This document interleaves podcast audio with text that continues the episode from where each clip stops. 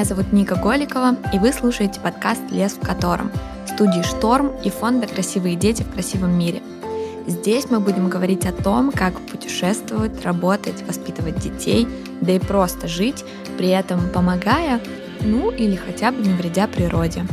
А еще постараемся немного окунуться в жизнь российских заповедников –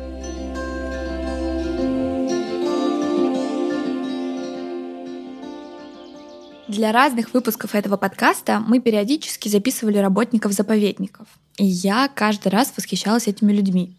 Ну, согласитесь, совсем не каждый сможет отказаться от цивилизации в пользу дикой природы. Но, записывая истории наших сегодняшних героев, я узнала, что многие программисты, менеджеры, маркетологи, журналисты, в общем, простые люди, тоже довольно часто приезжают в заповедники поволонтерить. Например, во время отпуска, потому что хотят провести его с пользой и для себя, и для природы. В этом выпуске вы услышите три истории. Хосе, зоолога из Испании, который переехал в Россию изучать волков, Влады, которая вместо Парижа выбрала Чукотку, и Веры, орнитолога Нижнесвирского заповедника, которая с самого детства мечтала работать в лесу. Они расскажут вам про все прелести и невзгоды жизни в заповеднике. А я расскажу, как мы все можем ненадолго почувствовать себя на их месте. Я учился еще в Испании на биологическом факультете, был и на втором курсе. Ну, в Испании, особенно в университете Саламанки, там вся биология, она как бы в первую очередь направлена на исследование цитологии, там, микробиологии, и э, очень мощная школа по ботанике, но зоология, она как-то не очень сильно была. Я погрузился в литературе, которая была, ну, тогда старой российской и э, советской биологической литературы, но для меня это была, ну, как бы предел мечты, да, вот школа, советская школа зоологии с такими мастерами, как э, Огнев, Наумов, Гебнер. Для меня это было как бы то, к чему надо было стремиться. Это Хосе Антонио Эрнандес Бланко. Он работает зоологом в заповеднике Калужские засеки. В 1993 году он переехал в Москву, поступил на зоологический факультет в МГУ и, закончив аспирантуру, остался работать в Российской академии наук. Я, например, был и в, ну, практически и на севере России, и на Дальнем Востоке, и в Южной Сибири, и в Центральной Сибири, и на Кавказе, ну, практически по всей России. Поэтому моя курсовая работа, потом э, час э, дипломной работы была в Воронежском заповеднике по волку. После этого появилась возможность расширить полигон исследования в заповеднике, в первую очередь в национальном парке Орловское Полесье, а рядом находится заповедник Эколужки Сасики, там условия были для исследования волков немножко более подходящие, поскольку там волков, э, ну, как бы не преследовали, в отличие от национального парка. Но я в 2000 году начал работать плотно, то что я проводил ну, огром... ну, практически все свое свободное время, проводил в заповеднике Калужские сасики, и ну, я понял, что для меня это, ну, как бы, очень такое для меня важное, и, ну, с, с точки зрения работы, с точки зрения, ну, как бы, душевно, я бы сказал. Калужские засеки находятся в 300 километрах от Москвы. Хосе говорит, что это эталон того, как должна выглядеть природа – он очень гордится тем, что из 13 особей работникам удалось вывести несколько сотен зубров. Еще в заповеднике есть косули, рыси, ну и, конечно, волки. Последних там не очень много, всего около 20 особей. Хочется еще у вас про волков тоже расспросить. Как вот вы занимаетесь исследованиями с волками, как взаимодействуете, как вообще, что вы делаете, чтобы за ними следить, наблюдать и проводить исследования? Мы ловим вот волков, на них одеваем GPS-ошейники. Мы используем э, такую сеть фотоловушек. Э, у нас очень много фотоловушек, что называется, в лесу как бы проникнут и э, будет не отснятая фотоловушка, это практически нереально. Вот. Мы э, используем лабораторные как бы, методы для исследования вот, стресса, болезни, генетические исследования, чтобы можно было узнавать их родственные связи и взаим между собой мы, ну, что называется, держим этих зверей на коротком поводке.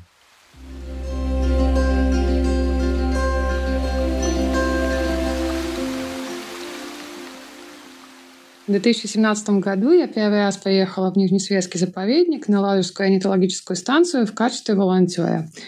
Помогала здесь а, сотрудникам и с птицами, и с бытовой работой.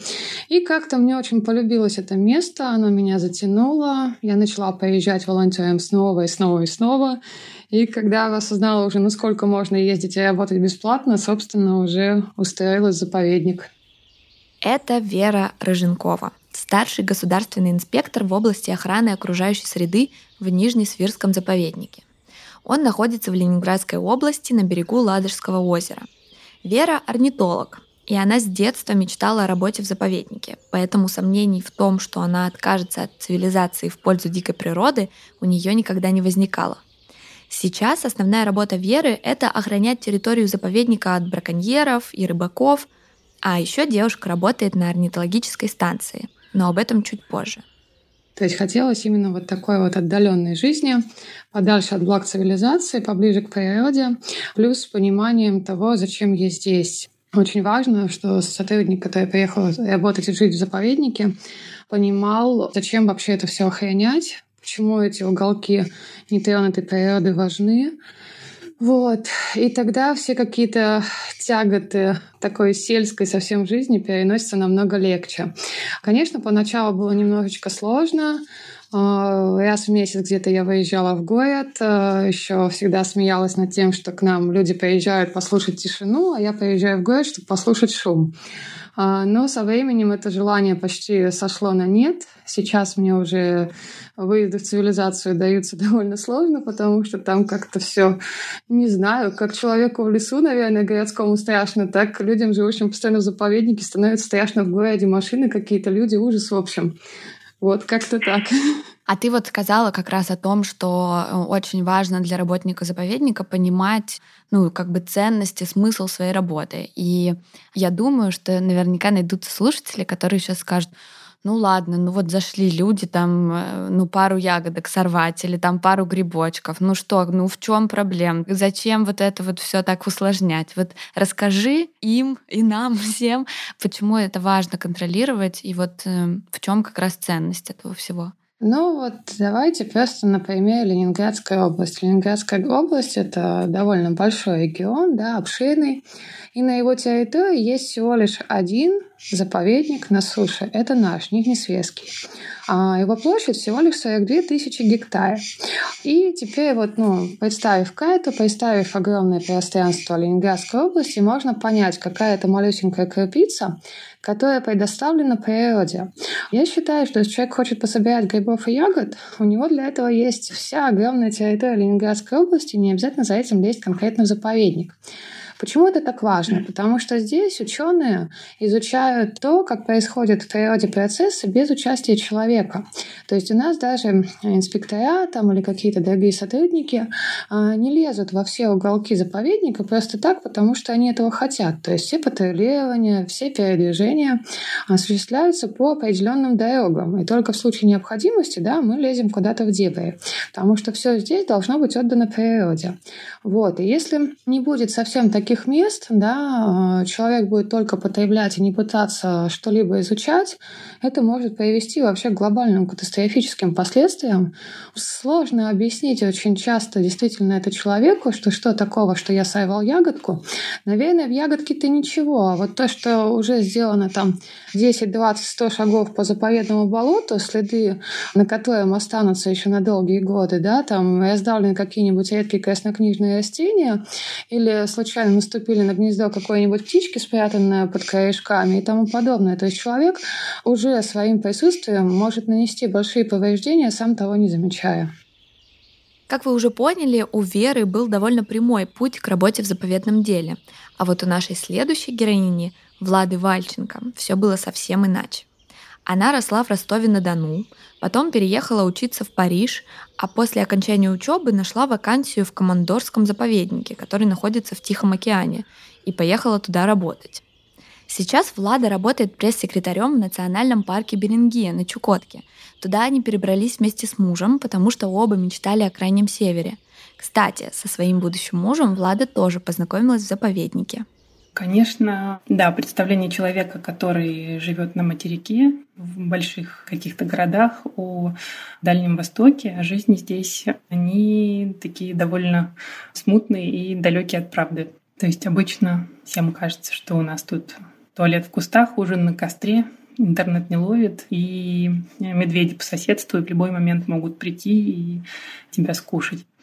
На самом деле то, что называется поселком здесь, больше похоже на такой небольшой городок. Ну, то есть для меня это было удивительно, потому что я выросла в Ростовской области. Там, если поселок, ну, это такие сельские домики, коровы, куры, сено, что-то такое. А здесь поселок это пятиэтажки, школа, садик, бассейн. В общем, Поселок больше похож на такой маленький городок, но не считая того, что он на краю света находится, и вот кроме этих пятиэтажек посреди бескрайней пустынной тундры ничего здесь нет. А чем вы вообще занимаетесь в свободное время? А, зимой практически всегда темно. Есть где-то три, может быть, три с половиной часа, когда сумерки, а в остальное время просто кромешная темнота. Ну, примерно светает в 10, а садится солнце уже около часа. И я иногда звоню маме на материк и смеюсь, что мои дети гуляли с утра до вечера, потому что, ну вот весь этот световой период очень короткий они провели на улице. Вот зимой в основном после работы мы проводим дома с друзьями или сами, печем пироги, играем настольные игры, смотрим кино, читаем книги.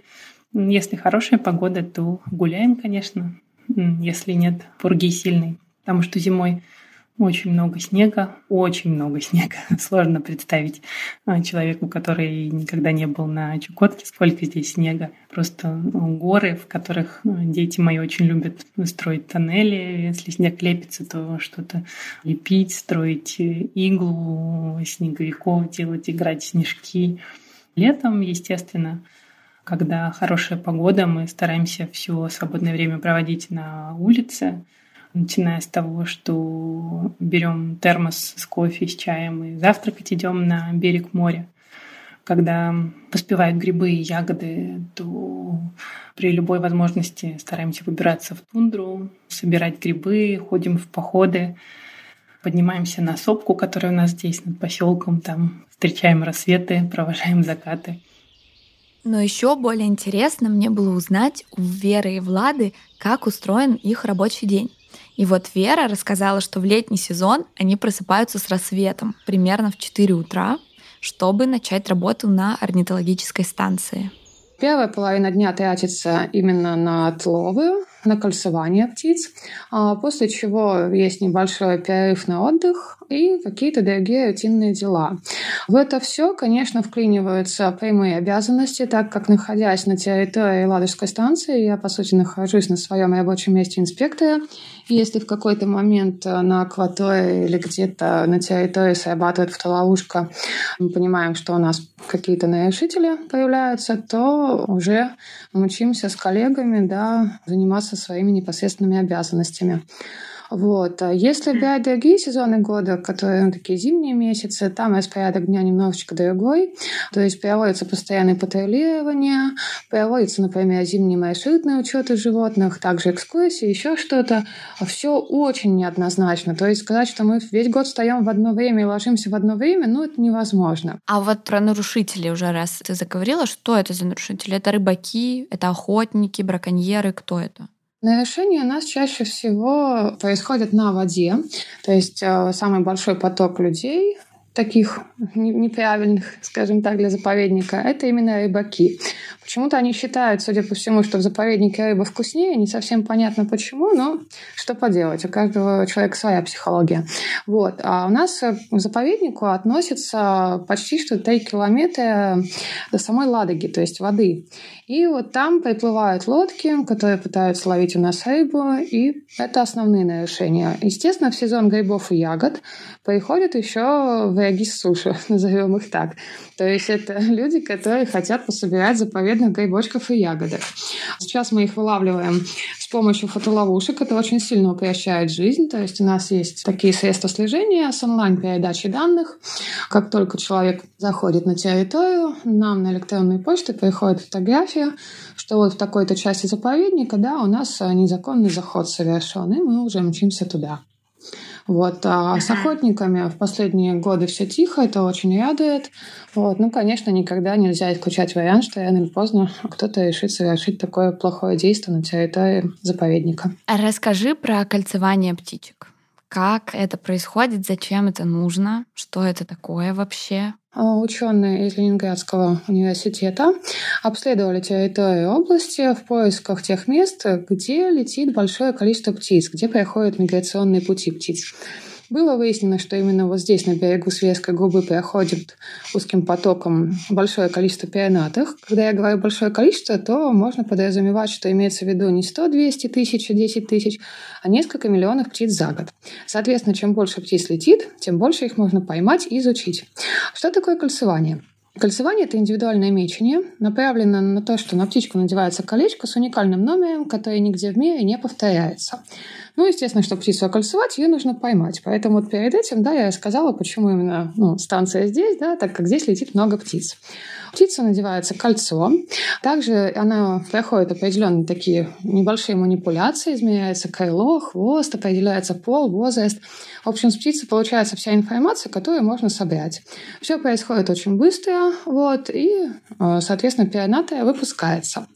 А сейчас век современных технологий очень часто встречаются такие возражения, ну что какие-то железки, да, кольцевание. Чтобы получить информацию о том, куда там птица улетела, кто-то ее должен поймать, там она должна в руки к человеку попасть. Вот, навесили бы GPS-датчики, все стало бы понятно. Но, к сожалению, до сих пор на всех маленьких птичек не изобретен ни один GPS-датчик. И вот уже более ста лет, наверное, кольцевание птиц остается единственным методом, на основании которого можно изучить миграцию птиц, то есть куда какие из них летят, а также изучить продолжительность жизни, так как птицу можно поймать повторно как в этом сезоне, так и через 10, 15, 20 лет. Ну, вот получается, кольцевание – это один из методов такой фундаментальной науки. А сколько в день проходит э, птичек? Вот сколько в день вы окольцовываете? Очень по-разному. За сезон, то есть за 6 месяцев отловов, у нас в среднем 10 тысяч птиц отлавливается и окольцовывается. Дальше нельзя разбить по дням. Бывает ноль, потому что если не погода, ливневые дожди, либо штормовой ветер, птицы не летят. Ну, не летят, значит, ловушки не попадают. Летом птицы тоже не очень-то куда-то перемещаются, они сидят на гнездах. Там у нас в день 3, 5, 10 птичек. А вот весна и особенно осень, когда летит молодняк, тут может прям пернатыми завалить. То есть несколько сотен за день это нормальное число. Очень часто мы не замечаем то, что происходит вокруг нас, и если не будет ни одной станции, допустим, по изучению птиц, которая будет отслеживать изменения численности пернатых, отслеживать какие-то колебания их и тому подобное, то мы с вами можем просто потерять определенные виды и даже этого не заметить. Это, в принципе, на нашей памяти. Не так давно произошел инцидент, скажем так, с птицей, которая называется дубровник. Численность этого вида была очень высока, но все пути несчастной птички на миграции лежали в Китай. А там из-за уничтожения места обитания и из-за употребления этого вида птицы в, ед... Э, в пищу а, очень сильно сократили численность, и сейчас дубровник находится уже в Красной книге вот, э, под угрозой исчезновения.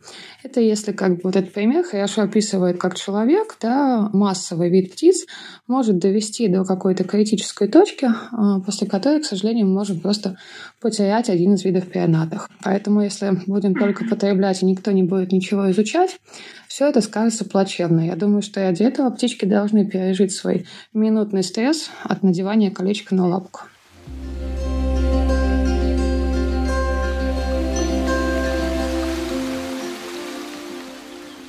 Влада – пресс-секретарь, так что большую часть времени она работает за компьютером. Но она рассказала мне и про то, чем занимаются другие сотрудники национального парка. В заповедниках и в национальных парках четыре основных направления работы. Это научные исследования, охрана территории, экологическое просвещение и развитие познавательного туризма – Соответственно, рабочий день у моих коллег очень сильно отличается в зависимости от того, в каком э, направлении они работают. Рабочий день научного сотрудника летом это с самого раннего утра какие-то выходы на территорию, наблюдения, длительные маршруты. А зимой это обработка информации, ведение таблиц учетов встреч с животными и анализ этой информации. Ну и какие-то зимние, конечно, тоже наблюдения, маршруты, учеты.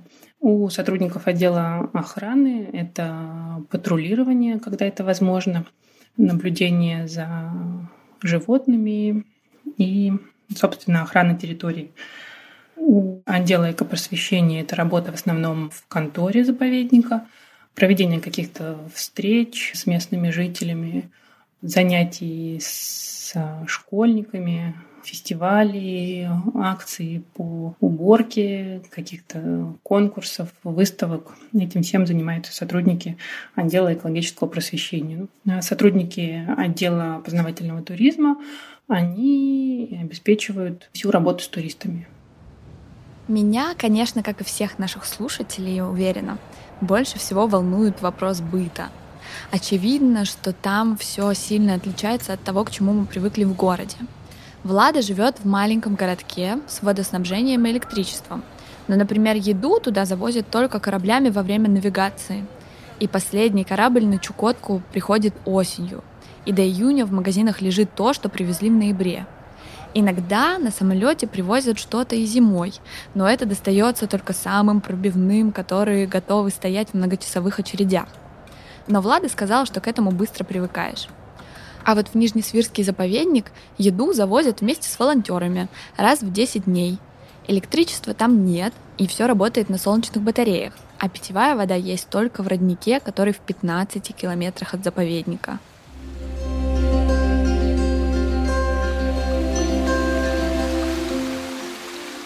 У Хосе условия чуть лучше. Он купил дом в деревне рядом с заповедником, там есть и вода, и электричество, и даже интернет.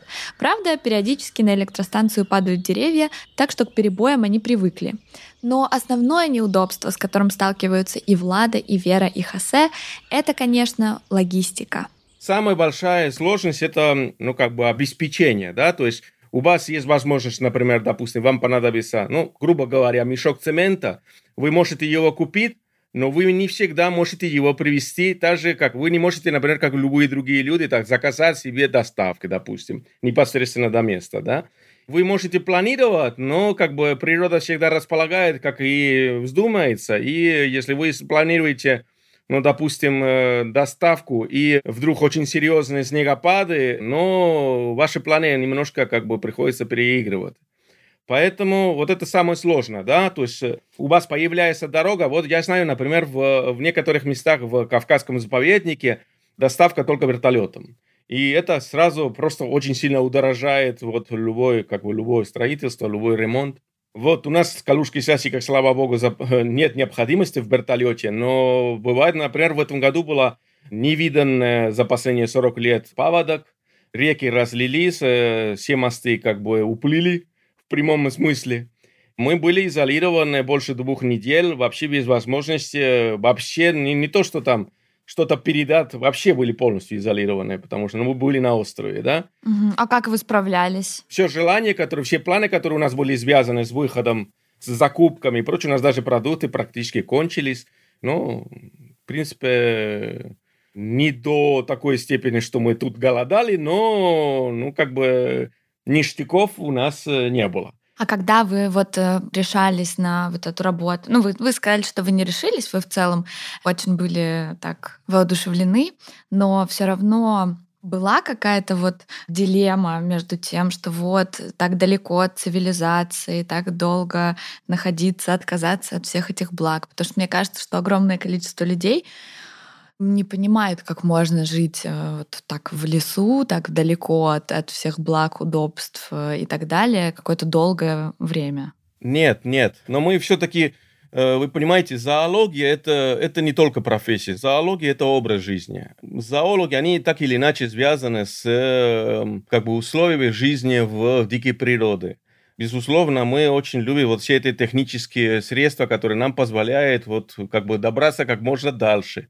Вот. То есть мы очень любим э, использовать, например, там внедорожные техники э, и прочее. Поэтому для меня, как и для любого профессионального зоолога, э, возможности уехать как можно дальше и как можно глубже в эту природу, которая для нас ну, является как бы источник пищи не только научной и как бы профессиональной, но еще и душевной. Вот. Это просто великая возможность. И наоборот, все люди, которые связаны и работают э, как бы на природе и связаны с природой, они прекрасно меня поймут, имеют возможность уехать как можно дальше и жить как бы наедине с природой, это, это просто это великая возможность. Но, к сожалению, кроме как в России э, и в тех местах, которые вот, э, ну, либо трудно, труднодоступны, там, далеко в горах или там в северных лесах, какой-то цивилизованной, допустим, Европа, это практически невозможно. Там вот они живут друг друга на головах. И только вот эта изоляция, она позволяет сохранить вот такое биологическое разнообразие, огромное количество крупных видов и в прямом, и в переносном смысле. И это позволяет изучать их взаимодействие. Во всех заповедниках, про которые мы сегодня поговорили, есть туристические программы. В каждой из них можно приехать и подумать, хочется ли тебе остаться тут волонтером или, может быть, даже устроиться работать, как наши герои. Мы уже поняли, что в работе в заповедном деле есть много трудностей, в основном связанных с бытом, но и приятных бонусов не меньше. В прошлом году а, во время патрулирования по воде нам к лодке подплыло несколько ладожских нерп. Это наши водные, скажем так, млекопитающие, вообще эндемики Ладожского озера, животные редкие, занесенные в Красную книгу. Они любят, конечно, обычно отдыхать на каменистых берегах, и там, где Ладога имеет такой берег, видеть их проще. Но мы находимся на песчаном берегу, поэтому у нас они так, проплывающие мимо, скажем так. И да, эти прекрасные животные очень заинтересованно подплыли к лодке, начали выглядывать из воды, подсматривать за нами, а что там за люди, а что они делают. В общем, это было на самом деле очень мило. А также были встречи уже и с медведями, и с волками, с зайцами, с нектовидными собаками. Ну, в принципе, много всяких животных, конечно, попадается. Честно говоря, сложно очень говорить за всех людей. Я про себя могу сказать, что мне здесь лучше, чем в мегаполисе. Да, я себя здесь чувствую спокойнее и счастливее. Мне нравится, что мне не надо никуда торопиться и бежать, что жизнь моя довольно размеренная, что у меня Рядом есть сопка, на которой можно подняться и почувствовать себя на краю света вообще, потому что оттуда не видно ни поселка, ни других людей, и стоит звенящая тишина, и открывается обзор на бескрайние просторы тундры, на сопки, на море, в котором плавают моржи, пускают фонтаны киты. Меня это очень заряжает, и для меня это очень важно. Мне нравится, что у меня вид из окна на бухту — и можно наблюдать в окно за птицами, за китами, за тюленями вот сейчас, которые на льду лежат, отдыхают.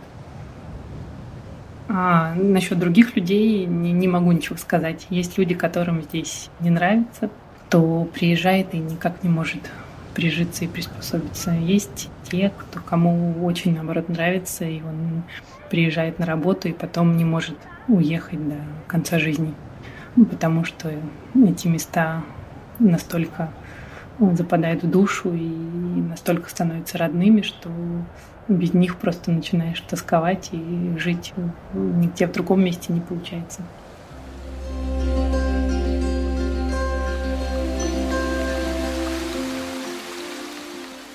Если вы уже вдохновились спланировать свой отпуск с пользой для природы, то вот вам несколько советов от Веры.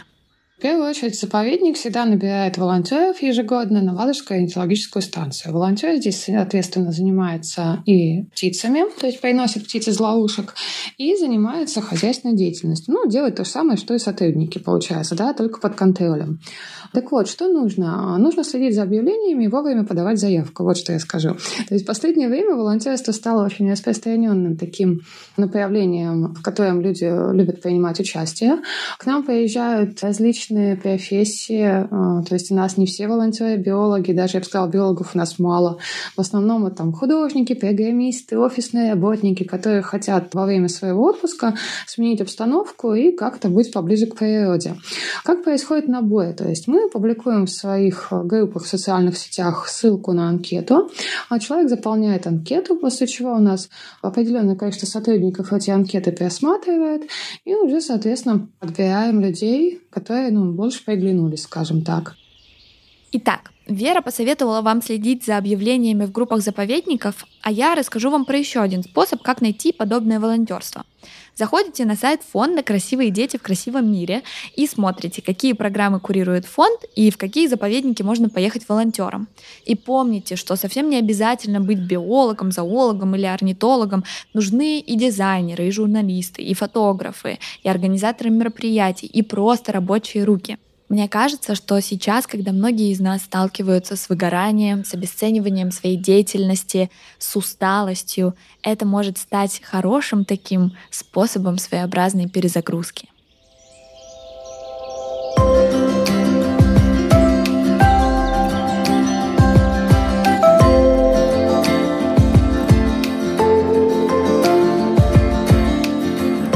Слушали подкаст «Лес в котором» студии «Шторм» и фонда «Красивые дети в красивом мире».